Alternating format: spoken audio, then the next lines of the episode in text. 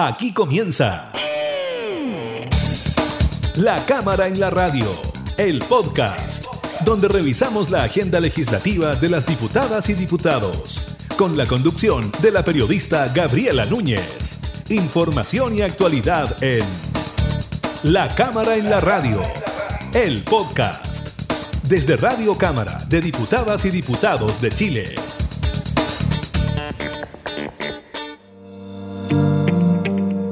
Hola, ¿qué tal? ¿Cómo están? Bienvenidas y bienvenidos a una nueva edición de la Cámara en la Radio, el podcast. Hoy estaremos revisando la conversación que tuvimos con el diputado Rubén Ollarzo, quien solicita la pronta conformación de una comisión investigadora por el caso convenios Estaremos profundizando en este caso y le contaremos sobre la exposición realizada por el Contralor General de la República en la Comisión de Gobierno Interior, donde entregó importantísimos antecedentes. Y en otras materias hablaremos sobre la aprobación de un estatuto para el resguardo de los periodistas y comunicadores. Muy interesante también para todas aquellas personas que trabajamos ¿no? en el área de las comunicaciones. Iniciamos la cámara en la radio del podcast entonces. En medio de todo lo que ha ocurrido con el denominado caso convenios, la Comisión de Gobierno Interior convocó para conocer la fiscalización que ha ejercido la Contraloría General de la República respecto a las transferencias de recursos vía trato directo que han afectado a las municipalidades. Claro, invitó a la Contraloría y quien estuvo presente fue el Contralor General de la República, Jorge Bermúdez. En su exposición, él consideró que el Estado tiene muchos recursos que no sabe cómo gastar Bien importante eso. En dicho plano estimó que la situación no debiera generar sorpresa. Es un típico caso de mutación de una enfermedad llamada corrupción. Luego agregó que en esta materia se encontró una nueva forma de desviación de recursos que era el sistema de transferencias. Mencionó leyes que han surgido para regular temas como las compras públicas, el financiamiento de las Fuerzas Armadas y los intereses y patrimonio. A su vez indicó que las transferencias tienen una debilidad de diseño institucional que no está definida por la ley. En tal sentido, dijo que son traspasos de recursos de un organismo público a otro organismo público o a otra persona natural o jurídica de derecho privado. Ello para que se realice una actividad pública de interés social que no supone una contraprestación de bienes y servicios. En este acto, recordó, genera la obligación de rendir cuenta. Claro, lo esperable, ¿no? Bueno, en este caso planteó que se han utilizado las transferencias para financiar compras de bienes, contratación de personal u obra pública, vía glosas presupuestarias que regulan laxamente el tema. En ese plano indicó que aquí no se aplican boletas de garantía porque no es la ley de compras públicas, por eso entonces eh, que apareció este tema de la no exigencia, ¿no? De las boletas de garantías a la hora de asegurar los trabajos eh, que se están contratando, eh, de alguna manera u otra. Respecto a las cifras, indicó que en la ley de presupuesto 2023 se contemplan 1,4 billones de pesos en transferencias a privados.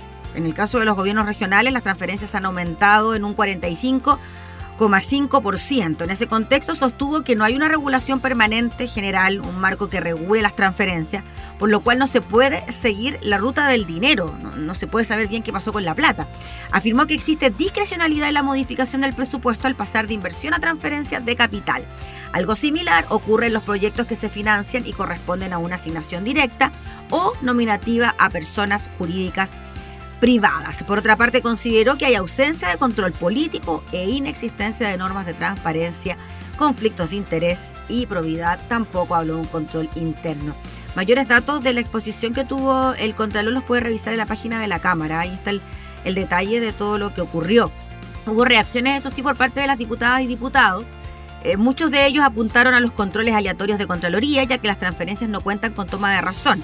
Al respecto, el Contralor sostuvo que en 2022 el ente fiscalizador realizó 32.560 observaciones en actos administrativos exentos. También se lo consultó sobre la capacidad fiscalizadora del ente, sobre las falencias del sistema y la existencia de corrupción a todo nivel, ya sea municipios, gores y gobierno central. Igualmente plantearon reparos en avanzar en un pacto fiscal y en la descentralización fiscal antes solicitaron que se consideren medidas de probidad y acoger las propuestas del Contral. La cámara en la radio. Precisamente sobre este tema tuvimos la posibilidad de conversar con el diputado Rubén Ollarzo. Él es impulsor de una de las comisiones investigadoras que se presentó en la Cámara de Diputadas y Diputados para indagar el denominado caso convenio. Finalmente se presentaron tres comisiones y se conformó una que todavía no constituye con sus integrantes. Y es por eso que el diputado Oyarzo hace un llamado a la pronta conformación de la comisión investigadora del caso Convenios. Y esto fue lo que nos dijo al respecto. Creo que hemos actuado de forma lenta y es por eso que yo exigí y pregunté a la mesa y al secretario general de, la Cámara cuándo se iba a conformar la, la comisión investigadora por caso convenio. Porque estamos viendo robo de computadores, cada vez más casos, ya van no sé cuántas regiones, como 7, 8 regiones con caso convenio. Han salido Ceremi, han salido subsecretarios, eh, la fiscalía ha detectado ya 13 mil millones en 29 casos. Entonces, eh, tenemos que ponerle las pilas nosotros también como parlamentarios, y es por eso que, que yo exijo que esta comisión se constituya lo antes posible y esperemos que los comités lo tomen así también.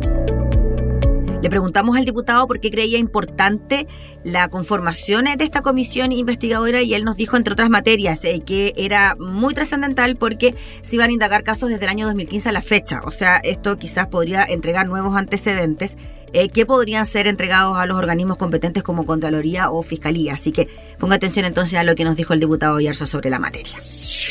Yo creo que va a ser fundamental porque la, la comisión va a investigar del año 2015 en adelante. Entonces esto es súper relevante, porque puede ser una, una práctica habitual, puede ser una práctica que en realidad viene de años y ahora se destapó solamente la olla. Uno lo sabe. Ahora, ya escuchamos al Contralor que habla que estos son hechos de corrupción. Ya escuchamos al Contralor que estos hechos vienen de antes y hay casos que la Contraloría ha descubierto con años de anterioridad. Y por eso la importancia de esta comisión, que investigue desde el periodo del 2015 en adelante. Porque aquí, más que un hecho político o un sector político involucrado, yo creo que es una mala práctica de corrupción. La Cámara en la radio. Durante esta semana la Cámara aprobó en general la creación de un estatuto de protección de periodistas y comunicadores esta iniciativa promueve la seguridad de los periodistas y trabajadores de las comunicaciones en el desempeño de su labor. Tuvo algunas indicaciones, entonces retornó a la Comisión de Cultura para continuar con la tramitación. Esto lo que busca es consagrar el deber estatal de promover la seguridad de periodistas y personas de las comunicaciones, de trabajadores de las comunicaciones, por medio de la creación de este estatuto de protección. La propuesta fue originada por eh, parlamentarios, contó con 77 votos a favor, 24 en contra, 25 abstenciones, que se busca prevenir hechos de violencia en contra de periodistas y trabajadores de las comunicaciones en razón de su labor comunicacional. Además, pretende proteger y garantizar su seguridad, libertad e integridad. Asimismo, promueve medidas de investigación, sanción y reparación, entre otros variados objetivos. Entre sus lineamientos describe lo que se entenderá por periodistas, restringiéndolas a quienes hayan obtenido un título universitario. En tanto, las y los trabajadores de las comunicaciones son personas cuya actividad principal es la recopilación, tratamiento, difusión de información al público por cualquier medio de comunicación, tanto online como offline. En esa línea se incluye a reporteros, camarógrafos, fotógrafos, personal de apoyo técnico, comunicadores sociales, comunitarios también. Incluye a choferes, intérpretes, revisores, traductores, editores, productores, difusores y distribuidores. Lo anterior sin que signifique necesariamente que la persona cuente con un título profesional o equivalente. De igual modo, se incluye estudiantes de periodismo en práctica profesional o egresados de la carrera. ¿Qué pasa con estas agresiones? Se entiende por concepto de agresión cualquier acto que atente contra la vida integridad física, psíquica, sexual, de este tipo de trabajadores en el ejercicio de su labor comunicacional. Entre ellas se consideran desapariciones forzadas, homicidios, secuestros, tomas de rehenes, torturas, apremios ilegítimos, igualmente violencia física, intimidación, amenazas, detenciones ilegales, arbitrarias, ataques discriminatorios. Además, el texto contempla la censura, violación de las comunicaciones, espionaje, vigilancia ilegal y toda forma de violencia sexual, entre otras que puedan significar algún tipo de de menoscabo. En el caso de que los hechos revistan carácter de delito, será competencia del Ministerio Público su investigación. En caso de haber funcionarios públicos involucrados, se iniciará una investigación sumaria o un sumario administrativo. Insistimos que el detalle de esta iniciativa también la puede encontrar en, en el sector de prensa de la, eh, página web de la Cámara de Diputadas y Diputados. Esta fue una iniciativa que impulsó la diputada Natalie Castillo del eh, Partido comunista, así que avanza, pero continúa en la Comisión de Cultura para el detalle de la iniciativa.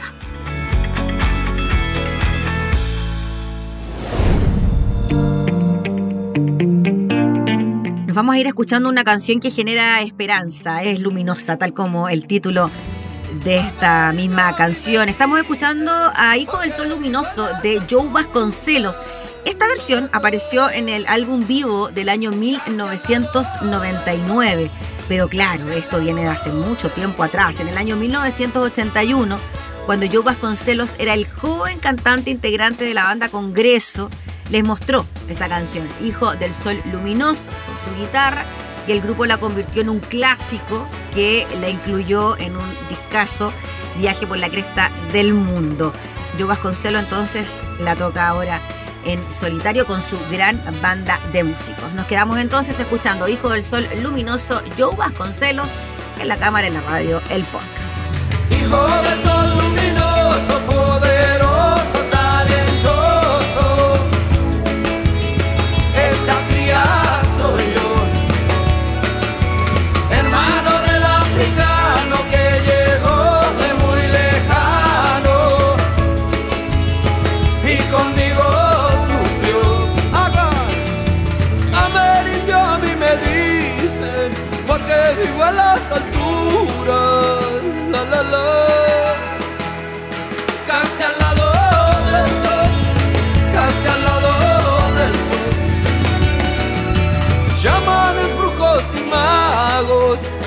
A los padres de santo.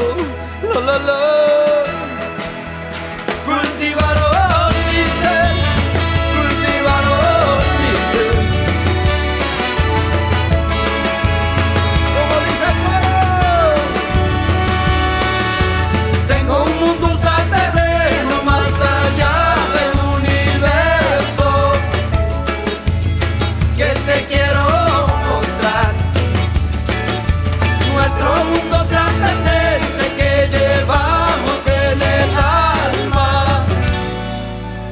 No se vende, hermano mío, a la ciencia oficial. Amerindio a mí me dicen porque vivo en las alturas. La, la, la. Casi al lado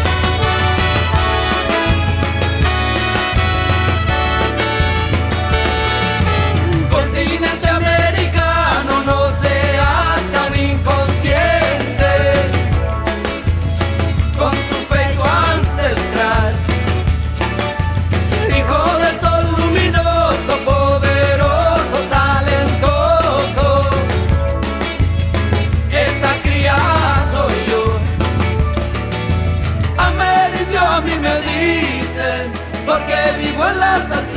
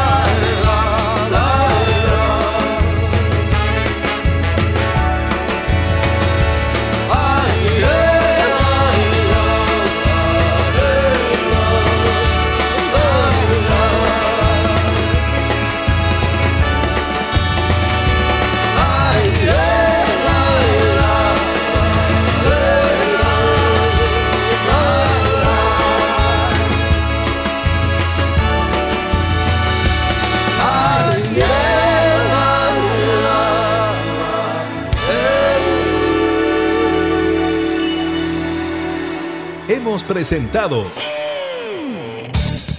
La Cámara en la Radio, el podcast, una revisión de la agenda legislativa de las diputadas y diputados, con la conducción de la periodista Gabriela Núñez. Información y actualidad. La Cámara en la Radio, el podcast, desde Radio Cámara de Diputadas y Diputados de Chile, acercando las leyes.